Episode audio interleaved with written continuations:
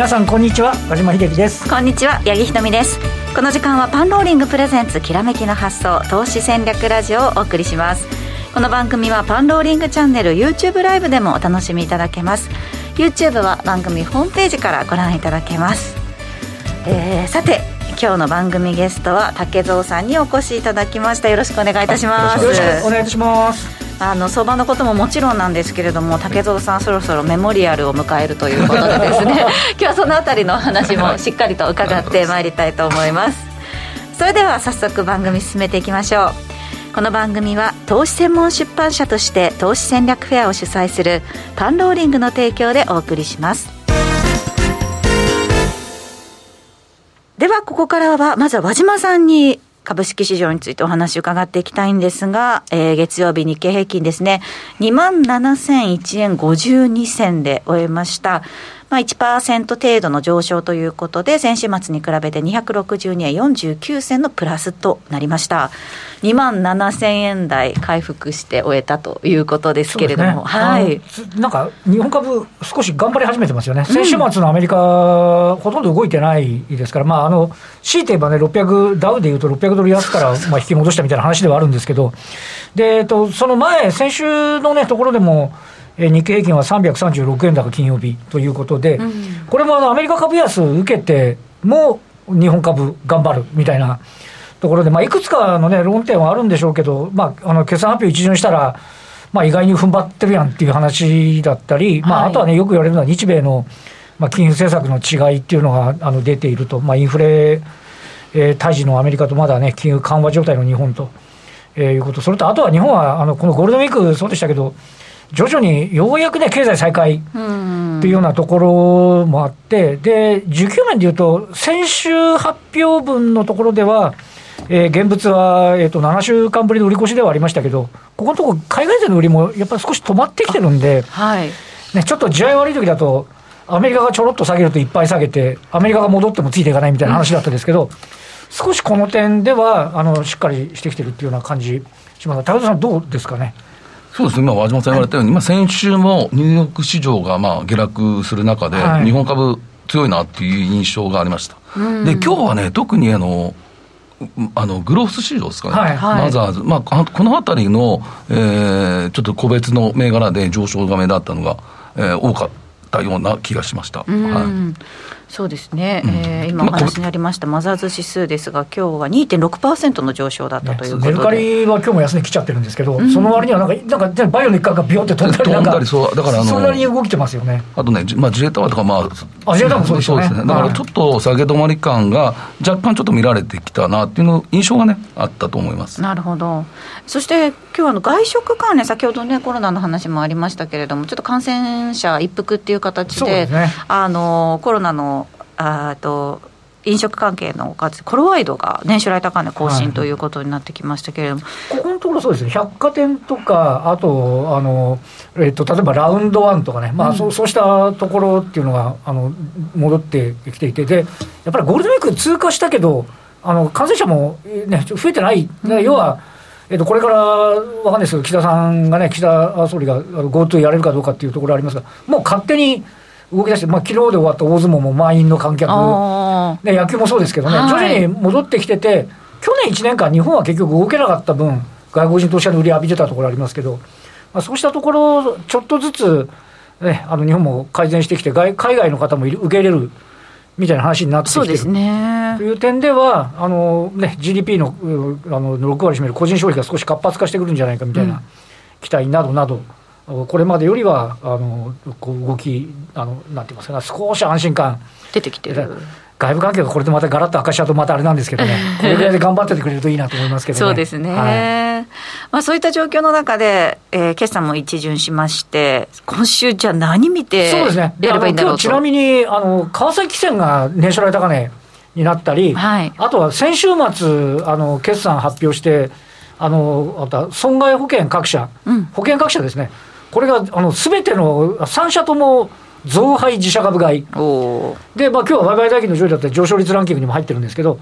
まあ、いよいよその決算発表一巡して、あのどうですかね、今後、や良かったものを物色するとか、えー、自社株買いがね、ここのところ結構目立ったり、増配目立ったりしてるんで、ん。あのなんで株式としての魅力もそうですけど、金融商品として利回りの高い銘柄がそこそこあったりするんで、はい。まあ、そうしたところはあのこう安心感が出てる。でまあ、ちょっと今日のあの川崎線の最あの、えーと、年初来高値更新っていうのが波及するかっていうね、だからあの、市況関連は今期現役ですねっていうのを織り込みながら、やっぱりちょっと利回りの高い銘柄、ければ少し耐えられるのかとか、あとは決算通過したら意外に半導体がしっかりして、先ほど竹蔵さんのグロースの話じゃないですけど、アメリカの GAFA まあ、あんまり予想と決算見ると、芳しくなかったりするんですけど、日本は意外に踏ん張ってたりするんで、はい、そうしたところがね、素直に評価されてくると、あのまあ今日2万7000ぎりぎり回復してますけど、うん、今月3回目のチャレンジなんですよね。あのここ定着できるかどうかっていうのは一つね、ポイントなのと、あとは、えっと、今週でいうと、あの先週波乱だったのが、アメリカの小売系の会社ですよね。ですよね。はい、あのウォルマートはじめなんですけど、うん、で今週あの、火曜日にベストバイがあるんですね。あのままだそれ引きずるかどうかっていうね、アメリカの状況っていうのが、あのやっぱり、えー、金利の上昇でコスト上がって、うん、あの利益とか利益のが予想に届かないみたいな話になってくるところだったり、あとはあの今日今週、アメリカは住宅系の指標が出る、はい、であとは FMC の議事録議事要旨、ね、出てきますね。ね。でね、なんとなく無難に0.5で通過したけど、内情はどうなるみたいな。前回ちょっとそれで荒れてますからね、また今度、次回の FMC に向けてみたいな動きだったり、まあ、いずれもこの辺の気になるところは、外部環境ですよね、やっぱりね。はい、そうですね、ね、あのアメリカ、エルミリアの決算も出てきますんで、あのアメリカがこれ以上なんか、あの転がらないでほしいなっていうか、うあのちょっと落ち着いてきた日本株、ね、冷静であれば、再評価の面もちょっと出てるような気はするんですけどね。そうですね、はいえー、竹蔵さん、今週注目点ってどういったところになると見てますか？いや今日の本当は、日米首脳会なんですかね、うん、まあ、このあたり、今日あの、まあ、防衛費を増額するとか、まあ、あとなんか、岸田さんが目指す新資本主義、これをバイデンさんが評価したとか、うん、まあ、ちょっと詳細の方をまだちょっと見れてないんですけど、まあ、最近でもこの日米でこう共同で、はい、えー、こう何かしようという動きが出てきてるっていうのは、これ、まあ対中国を目指すなると思うんですけど、はい、今までってちょっと、日本を、まあ、1980年代ってちょっと日本がこう、えー、経済がね、いい時には日本切りみたいなところがあったのを、はい、今度は日米で一緒にこうやっていくことが、えー、できるのであれば、そのあたりの、えー、恩恵を受ける企業も出てくるのかなっていうふうには、ちょっと出てくることをちょっと願ってみたいなというのはあります、はい、そのあたりが今後のテーマとなってきそうですね。はい、そうですね。はい えー、ではその竹蔵さんのお話、はい、この後じっくりと伺っていきます。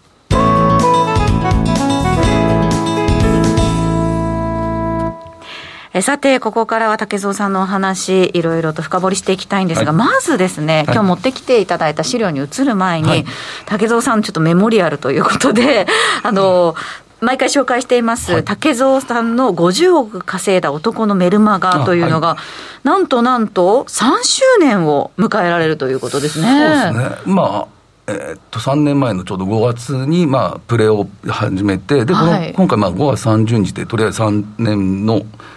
終わって、まあ、6月から新たにって4年目に入るんですかね。竹さん、独立されてからも同じぐらいですか？の半年後ぐらいに。半年ぐらいですか？あ、そうですか。あのパンローリンさんからお話いただいて、始めたという感じだと思います、はい、3年間、あの量のメルマガを、ね、大変ですよね、ね、大変ですよね。ですね。ねい。ろいろ、まあ、あの工夫もされていて、はい、購読者の方の声を聞きながら、いろいろ改良をね、重ねてらっしゃるという話なんですけど、そのため、あの購読者の満足度も97%ということで。はいすごいですよね、モンドセレクションとか受賞受賞しそうな感じ、す すごいですけど、はい、ほぼ全員が満足しているという結果ということなんですが、改めてどういうメルマガなのかということをちょっと見ていきましょうか。はいえーとですね、メルマガの内容、今、あの YouTube ご覧の方はずらっと書いてあるんですけど、これ、ピックアップするだけでもね、大変なあのバリエーションだと思うんですけれども、自社株買い取得金額、先物とか、イベント投資、売買例、今日のマーケットのポイント、そして主なニュースとか、まあ、本当、いろいろあるんですね。まあ主はまあ主なニュースっていうか、まあ、いろんなこうトップニュース、はい、いろんな各紙からこう取ってきて、まあ、それをちょっとえー、載せているのと、まあ、一番今、人気あるのが、まあ、自分の今日の市場のポイントとか、うん、そうまあアメリカ株から、えー、中、まあ、終わってすぐ書くので、まあ、そのアメリカ株がどういう動きをしてたか、で、どういう銘柄が買われたか、業種、まあ、そういうところからあの日本株に、えー、こう、影響があるようなところをこう載せていって、まあ、あとはまあ今日の戦略だったり、今後の戦略みたいなのをちょっと自分でこう書いていってるっていうところが、まあ、そこが今、一番こう人気があるのかなっていうふうには思ってます。で、あとまあ自分で、まあ先ほども言いましたけど、まあ政策だったり国策のテーマなんかがあれば、はい、えー時間があればですね、ちょっと書いてます。ですかね。はい。え武田さん、このメルマガっていうのは毎日、うん、そうですね、はい、ですよね、はい、その本当、ごめんなさい、こんなこと言うのもなんですけど、毎日毎日、ポイントっていうのって出てくるものなんですか それやっぱ自分の場合は、そのざら、なんですか、日ばかりとかね、はい、あのでがと得意っていうか、うん、まあそういうところだったので。ディーラー出身ですからね。そうか、そうか、まあそういう目線で、まあ。なるほど。まあ、変な話、まあ、海運の、うん、えー、コンテナ船がもう、まあ、こういう状況だったら、こう、海運株に来るんじゃないかとか、まあ、一つの、まあ、ニュースだったり、まあ、アメリカ市場の動向を見ながら、あ、今日はこういう、えー、業種だったりっていうのが、こう、絞れてくるかなと。まあ、そういうところをちょっと、こう、アレンジしながらですけど。なるほど、はい、確かにね、ディーラーされてた竹蔵さんだからこそかける、その今日のポイントっていうのがね、しかも毎日、すごい早起きで、うん、そうですよね、本当にね。いや、私も結構朝早く起きるんですけど、はい、なんかた竹蔵さん、大体毎朝、あの同じぐらいの時間帯に、ツイッターで活動されてるのが見えるので、ちょっと安心しますよね。えー、そのメルマガなんですけれども、はい、今ならば、えー、月額税別で3800円のところ、6月末まで税別1000円で購読できるというスペシャルキャンペーン、3周年記念のキャンペーンをやっております。はいえー、竹蔵の50億稼いだ男のメルマガ3周年記念。新規のお客様だけの特別特典だということです。キャンペーン期間は5月25日から6月30日までということですね。あさって水曜日から、えー、6月30日、まあ1か月とちょっとあるということなんですが、早く申し込めば申し込むほどお得なキャンペーンとなっていますので、ぜひ今すぐお申し込みください。トレーダーズショップでちょっと検索してみてください。またね、フォローアップセミナーっていうのも結構、あの月2回ですけど、そうですね、まあ、これもだから、会員さんのあの要望を受けて、はい、えー、今、2回、えー、開催することにしてます。うん。はい。まあ、そこのところでもね、いろんなこの会員さんからの、えー、質問だったり、この、あこういうふうなことをちょっとやってみてくださいみたいなのを、こう、聞きながらですね、うん、えー満足度を上げていこうっていうのを あの念頭に今やっているさなかですね。はい。それはあのゲストの方を呼んだりするのも、このフォローアップセミナーであそうですね、あの実際ね、やっぱりこのメあのメルマガ購読者の方、数名にあのこう一緒にコラボさせていただいて、うん、でその方たちの目線とか、それの方が、まあ、自分ではこう書きながらでも、はい、どういうところが本当にいいのかっていうのは、やっぱりその読者の人しかちょっとわからない目線ってあると思うので。そうですね。どういうふうに新聞と一緒ですよね、新聞のどういうところを見て、皆さんって違うって話ありますね。そうですね。それをやっぱりその、ちょうどその読者の方に、ね、うん、話を聞いて、それをこう活用させていただいてあやってやってる状況ですね、フォローアップセミナーで。わからないところがあれば、そういったその疑問点、ね、ゲストの方にも聞けるし、竹蔵さんにもその疑問点っていうのがね、ね。聞けるということなので、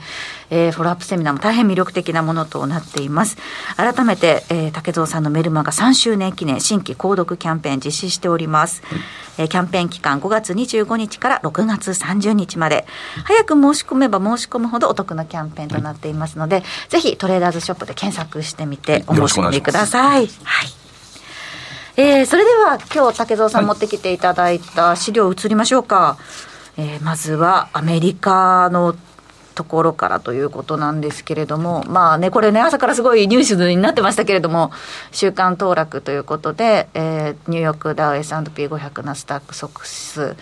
連続下落ということで、特にね、ニューヨークダウは本当に90年ぶりの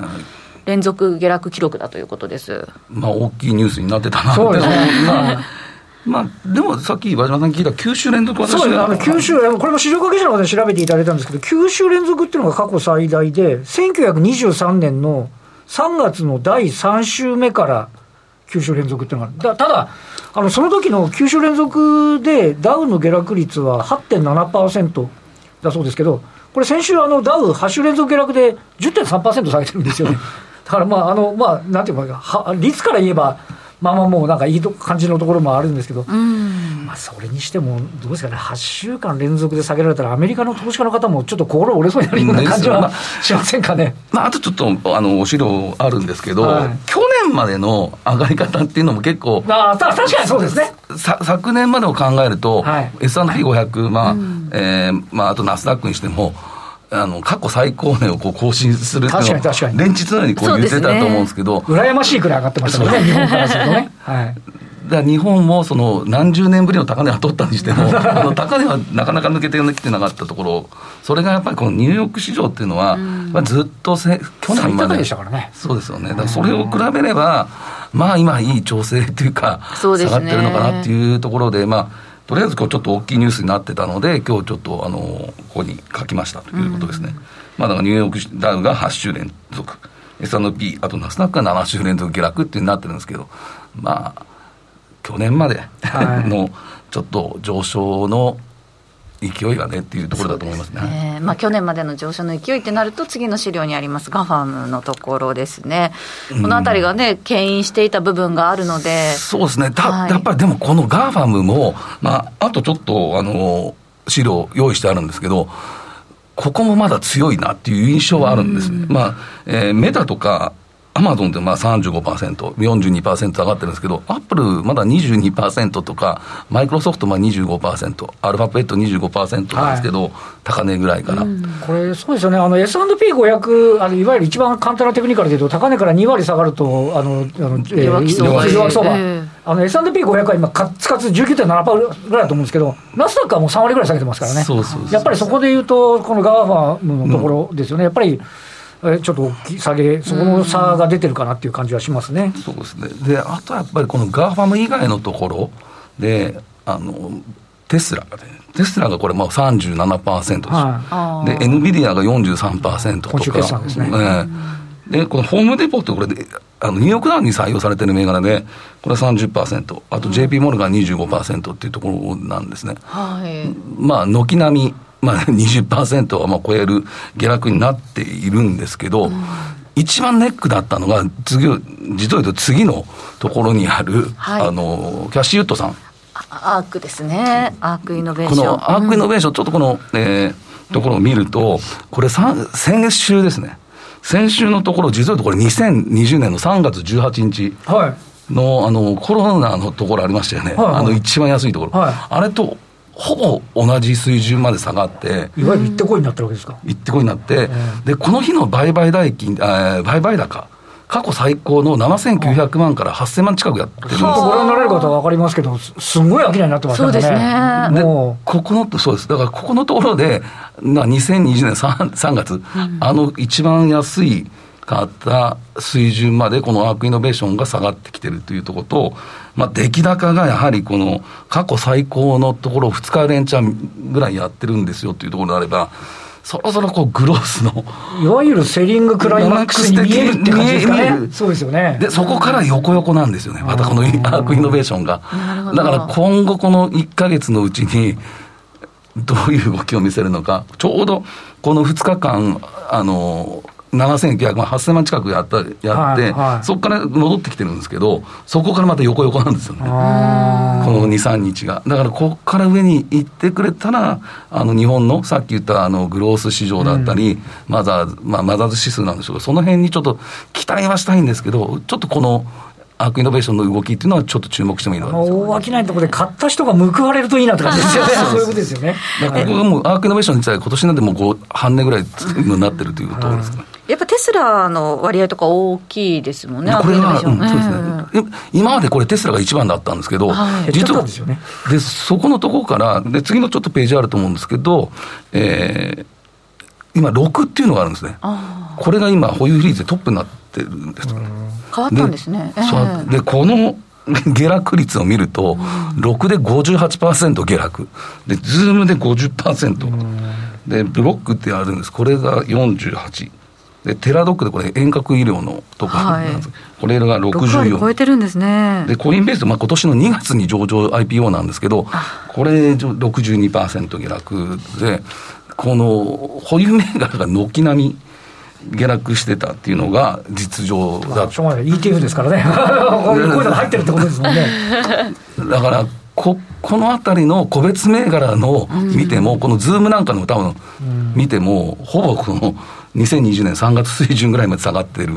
状況。本当にそれこそね、ズームとかはもうコロナの、はい、そうそうそう大もう大ヒット銘柄ですからね。そうですよね。はい、で、まあ、テラドックも多分そうですよね。その前にだから戻っちゃったというか、そのあたりに戻ったっていうことですよね。こういう銘柄を見たときには、うん、まだそのアップルとか、まあ、ね、あの、主力のところはしっかりしてるみたいな、ね、あの、チャートだけ見れば。比較するとね。そうですね。はい、ちなみに、あの、私の友人が、ちょうどアメリカに講演かなんか聞きに行った時キャシュートさんが登壇されてたらしくて、もうまだまだ、まあまあ当たり前なんですけど、まだ全然強気だったということで、やっぱ長期投資なので、今下がったところはむしろ買い場じゃないかみたいな話を、あの、されていたっていうことは聞きました。そうなんかコインベースもなんかこの前買いましたとかなんかそういうニュースもなんか出てたような、ね、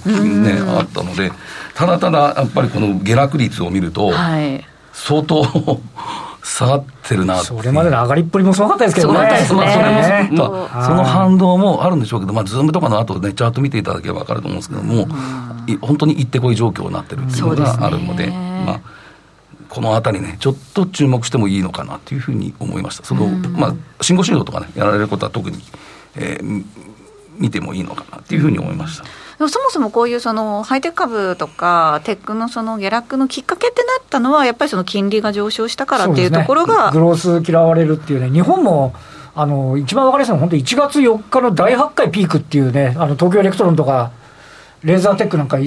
大発会上場の中で、私たち何か悪いことしたみたいななんか下げ方をしたって、やっぱりアメリカの影響を受けちゃってるっていうね。部分っていうのはどうしてもありますよね。まあそれが、まあ、次に自分がか持ってきたのも、まあ、同じようなことなんですけど、まあ、5月の、まあ、政策 FRB の政策っていうのがやっぱちょっと響いてるのかなとアメリカ市場。まあご存知のように日本の方は金融緩和ずっと継続。ただし、アメリカの FRB の政策っていうのは0.5%利上げを決定して、6月、7月もまた、まあ、利上げを示唆されているということ、やはり一番大きいのは、この量的引き締め、あそうですね、うん、この QT のところだと思います。でまあ、これはまあ上限付きの950億ドルってなるんですけど、今まで購入してきた額よりも多少多いんですよね。うん、そういうのをちょっと見ていくと、やはりこの QT っていうのが、やはり、えー、ボディーブローのように効いてくる可能性がね、うん、まだ始まってはないんですけど。これでもスピードとしてはやっぱりそのこれまでの FRB があの QT とかをしてた時前回してた時に比べると、やっぱりかなりスピードが速いっていうことですよね。短いですよね、ま全くやっぱり、去年のあの10月までですかね、ずっとやってきたの緩和でしたよね、はい、それと今度、全く逆方向で、でね、テーパリングが終わったと思終わったと思えば、今度は引き締めになってるんで、ん。まあ、そのあたりの影響がやっぱり株価にも、アメリカのが一番影響を受けてると思いますけどね。でまあ、あの図にしていただきまして、FRB の総資産ということなんこれ、一番ちょっと分かりやすいかなと思って、えー、このやっぱり2020年の3月から、えー、ずっとこう、FRB が市場にマネーを供給してきて、それがよ確か4兆ドルから約9兆ドルって、これ、もう倍以上、やっぱり市場に供給してきたんですね、マネーをね。で、そのあの恩恵によって、アメリカのこの、えー、株価っていうのは上昇。で、時価総額もこれ、だから、向こうは日本円で約3000兆円ぐらいなのが、もう倍ぐらいの6000兆円ぐらいまで膨れ上がってるんだと思うんですよ。で、その中で日本っていうのが、じゃあどれだけ増えましたかって言った時って、数百兆円なんですよ。じゃあそれを見た時には、やっぱり日本も、はあまりそこまで大きく上がってない段階で、やっぱり一番しあのお金が流れたのがアメリカ市場だった、そこにやっぱり一番今、影響が、えー、来ているということがあるんじゃないかなというふうに、個人的には思ってますけど。今ね、あの株価すごいアメリカちょっと急速に下がってきちゃってるということは、うん、まあ、マーケットからちょっとあの資金が流出してるっていうことですよね、ね。皆さん、そのお金はやっぱり、一応キャッシュでまだ持ってらっしゃるんですかね、どういう次の 別のところに投資っていうところには、まだそこまでは至ってない感じ一つは債券の方に行く。やっぱり株と債券っていうのは、これ、だから株に投資してあの、今度、金利が上がってくれば、はい、国債の方に自然と多分お金を入れた方が、えー、リスク的には少ないと思うんで、うん、そういうところに流れていくっていうのが。ある,、うん、あるかもしれないです。ね。そうね。あね、本当にこのなんか利上げ、利上げであの、そこの引き締めのところと、景気失速っていうところありますけど、インフレ懸念みたいなものはどこで薄れてくるかみたいなね、ところが年後半って言われてますけど、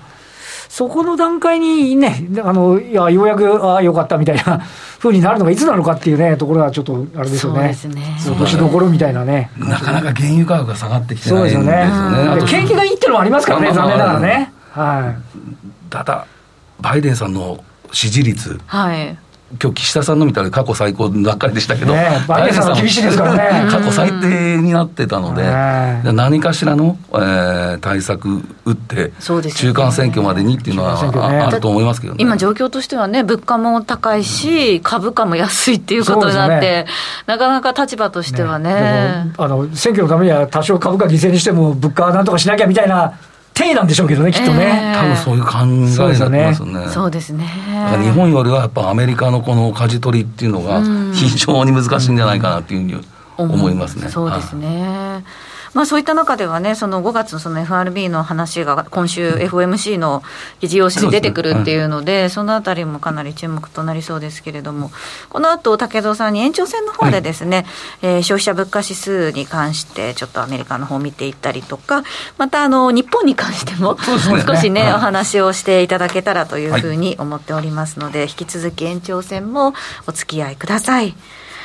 えー、さて改めて竹蔵さんのメルマガのお知らせです3周年を迎える竹蔵の50億稼いだ男のメルマガ今なら月額税別で3800円のところ6月末まで税別1000円で購読できる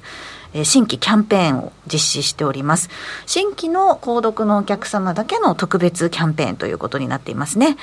えー、期間は5月25日から6月30日までとなります。これに入ると月2回のそのフォローアップセミナーも参加できるということですよね。そうですね。はい。はい。まあこのキャンペーン今日のお昼にちょっと聞いたもんで。竹野さんご自身も 今日のお昼に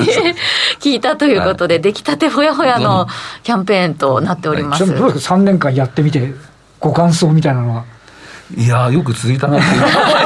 もう終わるみたいな感じになってきますけど、ね、でもやっぱこれこれでねやっぱりお客様に喜んでもらってねあれですもんね、そうですね。ご自身も結構ややれば記憶にも残るでしょうしね。まあそうですね、まあずっとまさか自分がここまで続けられるとは思ってなかったんですけど。いやいやまだまだ、まあ、とりあえずまあね30周年記念とかなるんですよ。可能性ありますよね。そこまでちょっとまたはねこの購読してくれいただける方がまあいらっしゃるのでまあ続けていこうとは思います、そうですね、はい、なんといってもメルマガの満足度97%ということなのでぜひ皆さんこの機会に購読なさってください、えー、トレーダーズショップで検索してください。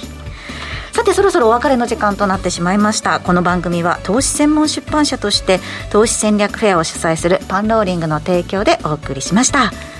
ラジオをお聞きの方とはここでお別れです。来週も素敵なゲストをお招きしてお話伺っていきます。パンローリングプレゼンツきらめきの発想投資戦略ラジオ。今週はこの辺りで失礼いたします。